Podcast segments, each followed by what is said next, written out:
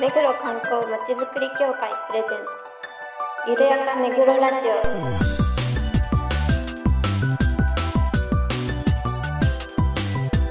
この番組は目黒に関することをゲストを交えてゆるやかにお届けする観光トークバラエティです。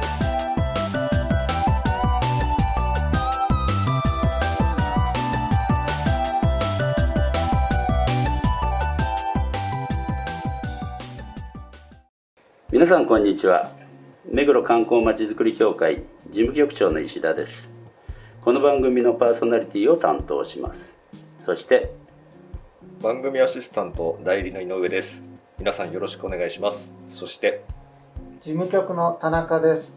そしてすいません。浅野さんも今日お休みなので以上の今日はおじさん3人で進行ということです、はい、あのアシスタント代理って許されてるの？大丈夫？しょうがないですよね。文句きますよ、え勝手に代理にならないでくだ本さ当ですね。あの一時的なもんですから。いはいあのよろしくお願いします。お願いします。えー皆さんあの本当にありがとうございます。何がでしょう？何でしょう？えー都市伝説ツアーズ in 目黒はい。えー登録者数がなんと1万人を突破しました、えーまたあの視聴回数もね36万7000超えとはい。いうことで本当に、えー皆さんのおかげでなんだ目標をある意味のパ目標を達成できたですかね。そうですね。まあいつかはチャンネル登録者数1万は超えたいですねと言うん。ってましたからね。本当にまだまだ続けたいと思いますけど、えー今後ともよろしくお願いします。それではコーナーに行きましょゆるめぐゲストコーナこのコーナーでは目黒に関係する方をゲストにいろいろなお話を伺います。う滑舌いいね今日。あのこのメンバーの中で言ったらずば抜けていいと思います。確かに、えー今回は上目黒にあるアクセサリーミュージアムの副館長小犬丸信子さんにお越しいただきました。それでは簡単にアクセサリーミュージアムをご紹介します。アクセサリーミュージアムは祐天寺駅から徒歩7分ほどのところにある1800年代から2000年代のコレクションを常設する世界でも珍しいコスチュームジュエリー専門の私立美術館です。戦後からアクセサリーの製造卸であった田中家が収集した約5万点のコレクションを所蔵。ファッション市場を特筆すべき時代区分ごとに常時2000点以上を展示しています。本日はアクセサリーミュージアム副館長の小犬丸さんをお招きしています。お忙しいところありがとうございます。こんにちは。よろしくお願いいたします。今日はありがとうございます。ありがとうございます。まずアクセサリーミュージアムあの都市伝説ツアーズでもねご紹介させていただきますけれども。そうですね。はいあのまだ先ちょっと先にね。もうちょっと先ですからね。どういうミュージアムなんでしょうか？はい。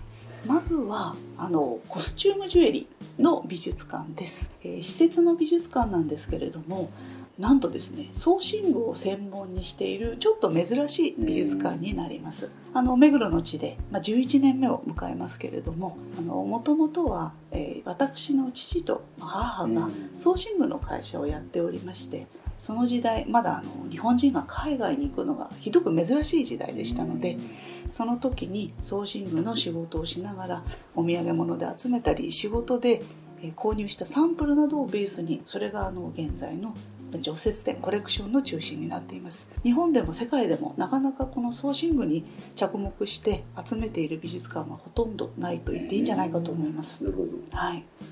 えあのご両親が装身具の卸そうですね。ね。はい。ベンダーですね。まあ企画もやります。販売そも。しのきっかけって何かお聞きになってますそれはですね戦後間もなく、まあ、田中館長田中元子館長の父親であるん。田中健三がですね、あの戦争前はですね銀座で舶来品を取り扱うお店で就労してででそれで戦争後新しい事業をという時に、結婚後はですねどうしてもお舅さんにお財布を握られてしまいますので 結婚前のうん。若い女性を美しくするお仕事をなんかしたいなということで、まあ、送信をやるその会社に、まあ、母が1960年に入社したところからスタートします。どなるほど。あそういう経緯なんですね、はい。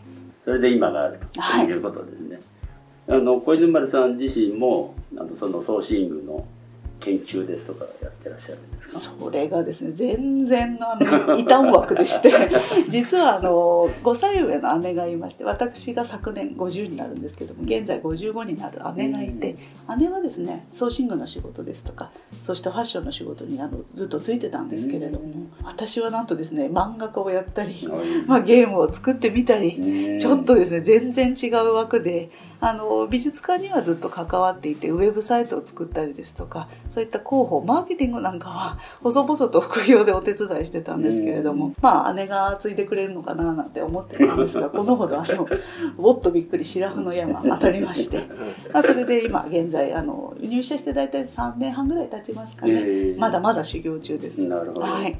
今あの、えっと、漫画だとか、はい。ホームページとか、うん。IT 関係のお仕事してたんですけど、それはなぜっていうかなんかいきさつはいあやるんですか？もともとオタクでですね。そうなんですか？小さい頃からその私が小さい頃っていうのはもう父と母の仕事が最も忙しい時でうん。私はずっとその祖母とあの祖父母に育てられててやっぱり祖父母も一緒にいつも行ってくれるわけじゃない。商売のお家ですから。まあとにかく漫画でも読んでなさいでお金がかからないから絵でも描いてなさい。うん。チラシの裏を与えられて鉛筆1本と消しゴムとチラシの裏そう。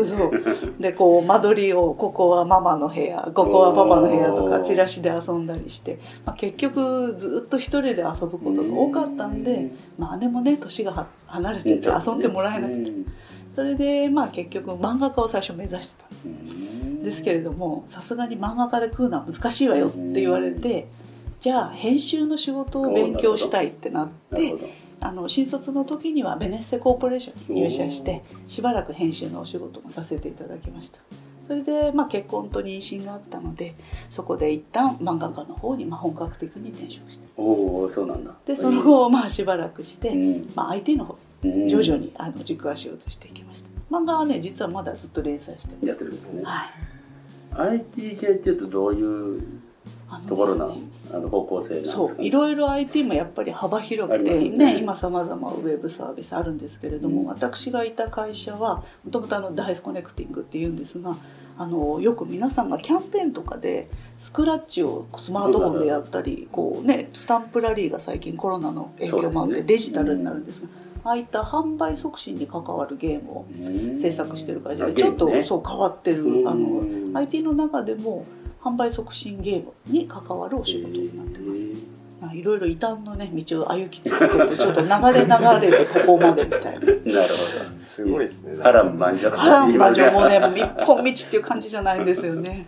飽きる暇はないですねいやでももういつもいつも下っ端なんですよ。すぐ いつもが先輩がいて一ちらうちらこう背中を追い越せてね今もあの館長には全く糸の一本も私全然その値付けって言ってその値札をつける細かい小さいソーシングに値付けっていうのは非常に難しい、まあ、細かいお仕事なんです。そういうのも全然できなくて、まあ、全くやってられないと。ちょっと修行しないとダメ。3年以上はかかるって言われてあの非常に今がですねビシバシとあの毎日大変です。目を養わないとダメでしょ？目付けそれがですねあの目が悪いんですよ。あのですね綺麗なものはやっぱり昔から家の中にたくさん転がってたり、うん。まあそのね海外のお土産なんかを見て美しいなと思う目は養われてるんですけど、うん。あいにくですねそれをこう実現で手の先で何とかするっていうのは最近はこうデジタルなんで、うん。を拡大できるのでね老眼も大丈夫なんですけどちょっとその根付けですねピアスにちっちゃい値札つけるとか。あーでこそっか。値札をつける。そう根付けっていうのはそういうことでそういうことか。あの根付けは値段ね。あのそう帯留めとかあ根付けっていうのはでもシールもありますよ。ああなるほどとにねかく小さくてですね。ピンセット。あのかぎ針で皆さん先輩やってますね。うんで上手い方はもう手でひょいひょいひょいってそうか。もちっちゃいのに。う皆さんが買うもの一つ一つにどなたかが値札をつけられてるんですよ。ああそういやーそう言われるもうしみじみとねいろんな方のお仕事で今の仕事できてるなっていうのは分かりますね。値札っていうとねあそこはこう裏ちょっと消すとなんか暗号のなんか文字が書いてあってそうすると仲間内だと数字元の値が分かるとかってありません？そういうね不調もあの昔はあったそうなんです。これが結局元値いくら仕入れ値いくらでじゃあ販売額いくらにしようみたいな不調は昔の昭和の時代はあったみたいなんですけど、ね今はやっぱり明朗会計なんで税込うんみ税抜きがねちゃんと記載されてお客様にも購入する時にはっきりと分かる。あの陶器とかねそういうのとね骨董とかですね。うんそういうところにはね自分の安く売れるかどうかっていうのをね探す時に不詳がやっぱりついてるっていうのがうん。探すとねなんとなく分かるっていうのがっていうのがあったなっていうのを思い出したんですけど。値札のねない世界もやっぱりそう寝具の中でも、まあ、ジュエリーと言われてる高価なものなんか当然値札なんかなくお尋ねくださいみたいな。時価時間ですねそういう世界もありますね。な生ものも多いですよね。そうですね。マグロね 浅田さん何かあります？ジュエリーはどうですか？そうですね。私も女の子でこういうキラキラしたものはやっぱ好きなんですよね。でまあ普段あんまり身につけないんですけどそうそう友達の結婚式とか、まあ、行く時はこうまあそういうドレスアップしてそれに合わせたいと思ってまあいろいろ見に行って本当に高価なジュエリーじゃなくてもこういうコスチュームジュエリーみたいなのがこう、まあ、ダーッと並んでるコーナーに行ってウキウキしながらこうその時を楽しむみたいなのをまあやってるんですけども本当にアクセサリーミュージアム行った時こう、まあ、そのもののパワーっていうかこうなんていうんですかね高い宝石とは違うなんていうんですかこう。うんその人の作った思い人を楽しませようとかそういった思いがすごく感じて本当に見てて楽しくてちょっと仕事を忘れてうろうろ見てしまったんですけれども ありがとうございます、はい。よくねショップだけご利用いただく方もいらっしゃるんですけど今の流行りってものすごくミニマルで、まあ、非常に洗練されてて例えば細い鎖一つに少しワンポイントついてらっしゃるような、まあ、華奢な作りが多いんですね。確かに、はい。ねでまあ皆さんねあの体も細く美しく、まあ、繊細な方々が多いんですけどあの私どもはどうしてもヴィンテージ、まあ、過去あの、うん。まあ、田中館長が企画してた時代のものもあるんですけども古い時代のものがまあそうですね多いものですから、どうしてもあのもうロストテクノロジーもはや今使われることの作られることのない、まあ、職人さんが消えていってしまった。ようなものが結構多くてですねあの結構パワフルなそれこそそのボリュームが非常にあってダンスやられる方とか、まあ、舞台やられる方とうん。かあとそうした晴れのあの場にね参加される方ですとか結構あの皆さん自分でパーツ買われてその衣装にね使われたりするそういった例えばモデルさんであるとかコスプレですとかうん。そういった方が様々ですねパーツを買われる方もいるし、まあ、完成品をちょっと他にはないデザインすぎると言って買われる方もねうんいらっしゃいます。やっぱり他にないものがまあ置かれてるっていう感じですね。修理なんかもねされてるというあそう良いところをあのありがとうございます、うん。本当にあの他のブランドさんでも構いませんし、うん。あのこれ本当に治るのかな？なんかこう金属と金属が折れてしまうとやっぱ職人さんに溶接ある種の溶接してもらうそうなんだ。はい、なんですけど私ども職人さんと連携しておりますので、うん。こうちゃんとつけること。そういうのをロー付けというんですけれども、はいはい。その金属の、まあ、溶接というのもあれなんですけれどもつけるっていうのも技術が大変いるんですね、うん。まあ、そうした職人さん今ほとんどいませんので。あの直したいな、大事にしてるんだけどとか今の旦那さんに作ってもあの買っていただいたんだけどみたいな時にねぜひお持ち込みいただいてご相談ください。ね。大切重なね、はい。あの技術がね今もそうなんです。生き今も、ているところはいですからね。消えつつもありますし、うん。なかなかね職人さんにお仕事がいかない時代になってしまいました、うん。はい、まあ、館長の昔の人脈でそうですね。そういう修理が可能になっているとかなんですよね、またあの館長自身も現役のコスチュームジュエリーのデザイナーですのであ自分で作ったりもありますしね。もちろんあのそれを見ればこれは職人さんにお願いしないといけないこれは自分で糸をこうやってやればできる。要は見ればその作り方が分かるんですね。なのであこんなのすぐ直せるんで大したお金かからなくていいですよ。へー。ね、他のお店に持っていくとやっぱり5 6 0 0円普通にしちゃうものですけどうん。3,000円で買ったのを5,000円かと思うと、ね。でも本当数千円でいいわよなんて1,000円ぐらいで直してあげるからねみたいな。確かに。ね都市ボイスの呪物も直してあげろよってそういや言ってましたね。でもあのあれはそれはねやめてください。って本物をそううかつに直すのはやめて生き生きたら困っちゃうもんね。画鋲転生ですね。何かこう効果を発揮し始めると大変なことに。帰り道にあの林さんがなんとか後継げねえかなって言ってました、じゃあ呪物部門をねもうノリノリでねお二人は話してたからか。うん。見ててこちらもね楽しかったですなんかこう素のねあの楽しさが和やかな、うん。あの本当に誰も嘘つかずそのままにわーわーキャーキャーね楽しくやらせていただきましあとあの冬の休館期間が過ぎて、たはい、えっと、今もう始まってるんですはね。い、始まりました。はい、はい、企画展。ありがとうございます。どんな企画されてるんですか、はい、館長が実はあの3月に本を出します、あの日本のコスチュームジュエリー史1950年から2000年までという、まあ、その日本のですね戦後のコスチュームジュエリー、まあ、ソーシングですね。を紐解く本をですね一生懸命もう一生懸命一生懸命一生懸命書いて、うん。ようやくこのほどあの出版されます。それに合わせてそこで登場しているソーシングですとかまたですねこれはちょっと漏らしてしまったけど絶対見てほしい。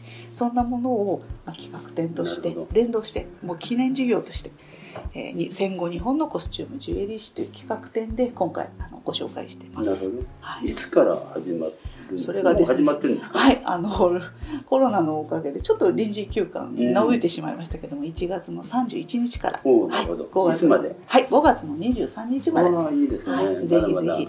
ゆっくりね見らはい、桜の季節にもぜひ合わせておいでください。このチラシのこのキャッチコピーがいいんですよねこれ。私の人生そのものなのだから面白くないわけがないっていう。ことそうだねこいいみたいな。これあの なかなか言えないしびれるっていうか、うん。これ書いて大丈夫みたいな。面白くないわけがない。かっこいいですね。かっこいい。ね。ね ちょっとみんな真顔になるスタッフみたいな。まあ本当にあのこんなにまとまってこのようなあのものを一堂にね返してみることというのは意外とやっぱりなくて、皆さんこう捨ててしまってきたりそれぞれなんかこう生活用品として見ることはあってもこう流れで時代時代で見ることってなかなかやっぱりないと思うんですよね。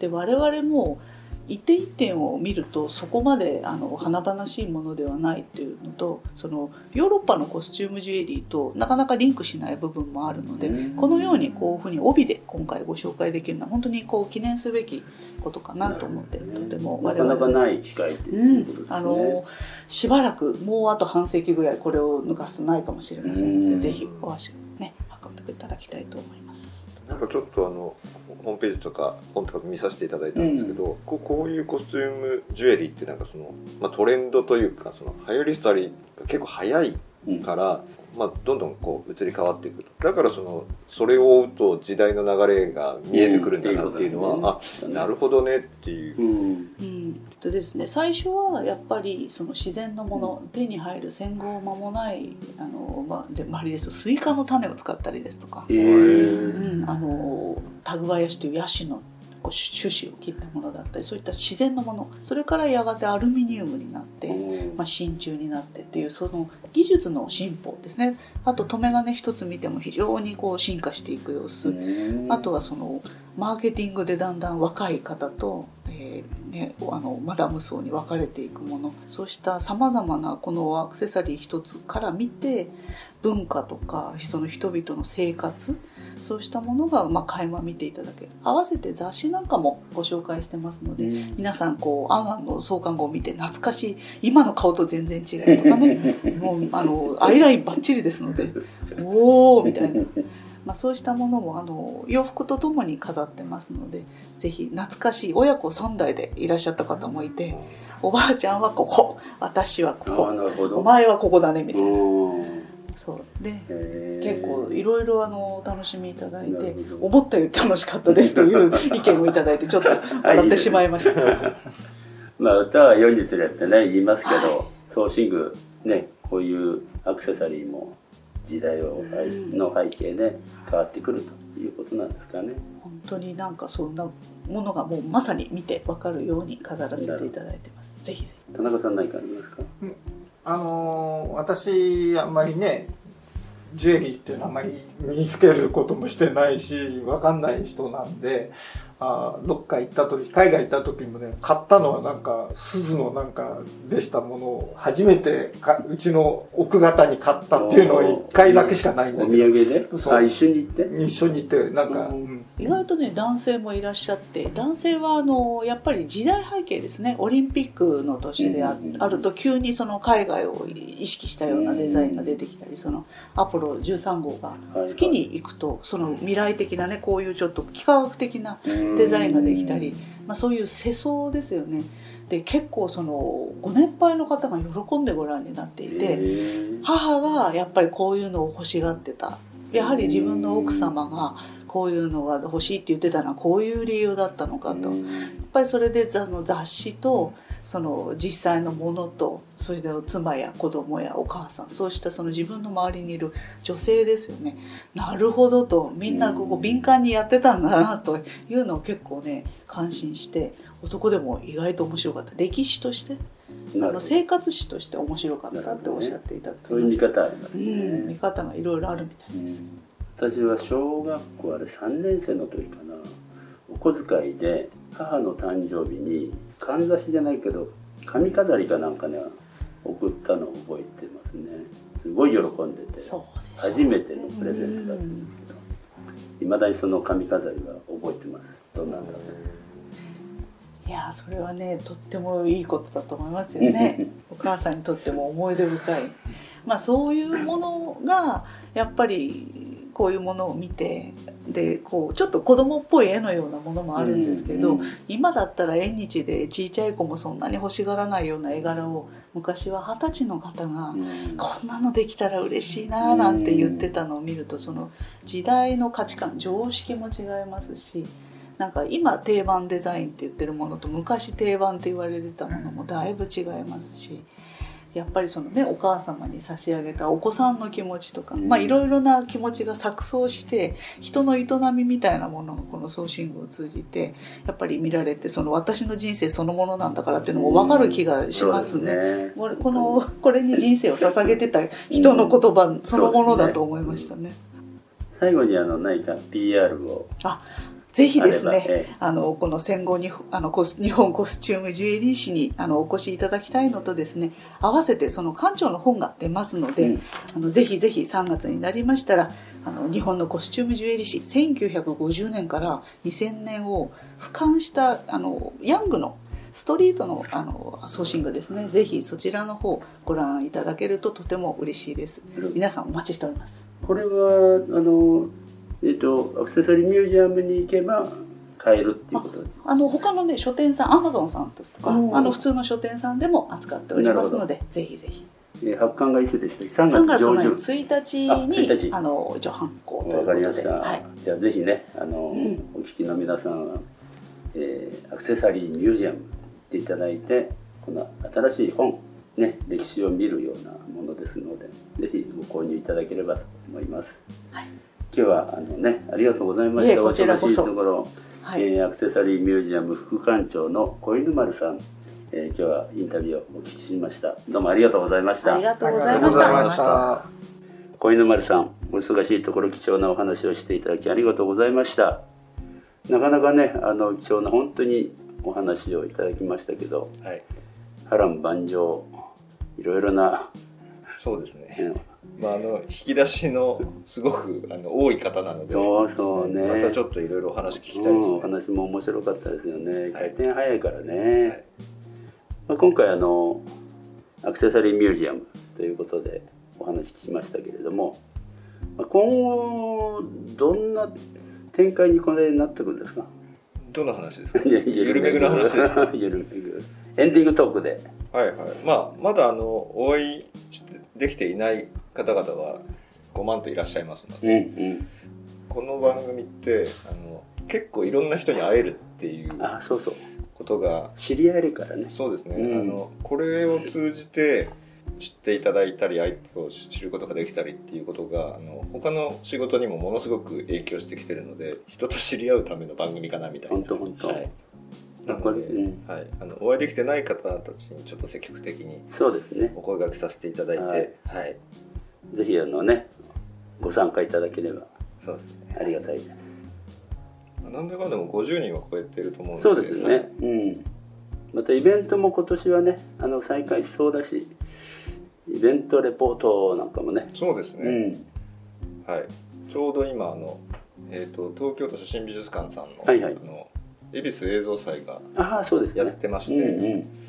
本当は今日ちょっと午後休み取って行こうかなと思ったんですけど、うんうんうん。ちょっと仕事でね、休めなかったんで。そうですね。19日までかな。でなるほど。日曜日までやってるうんので、うんちょっとどっかで見に行きたいなと思ってます。よろしくお願いします。ちょうど昨日の6時からあの都市伝説ツアーズでまず3話目ですね。ね。あのと東京都写真美術館さんの会になってますので。それを見て昨日今日じゃねえか？これ明日ああの放送そうかそうなんで、ごめんごめん。ごめんごめん。ごめんなさいはい、間違えました。そういうところですよねやっぱ局長の良さって。そうですね、はい。今日はねバレンタインデーの翌日ということでね。はい。皆 さん、チョコレートはいただいたでしょうか？あげたでしょうか？はい。はい。じゃあ締めていただいて、はい。ということでねあの今後も皆さんよろしくお願いいたします。ありがとうございます。ありがとうございました番組では皆さんのご感想ご要望をお待ちしています。メールアドレスゆるめぐアットマーク目黒観光 .com までお送りください。今回はなかなかね黒っぽい声ばっかりで 申し訳ありませんでしたが。長めになってますけどね。は そうね。ずんと切っていただいて。い。それではまた次回まで。さよなら。さよなさよなら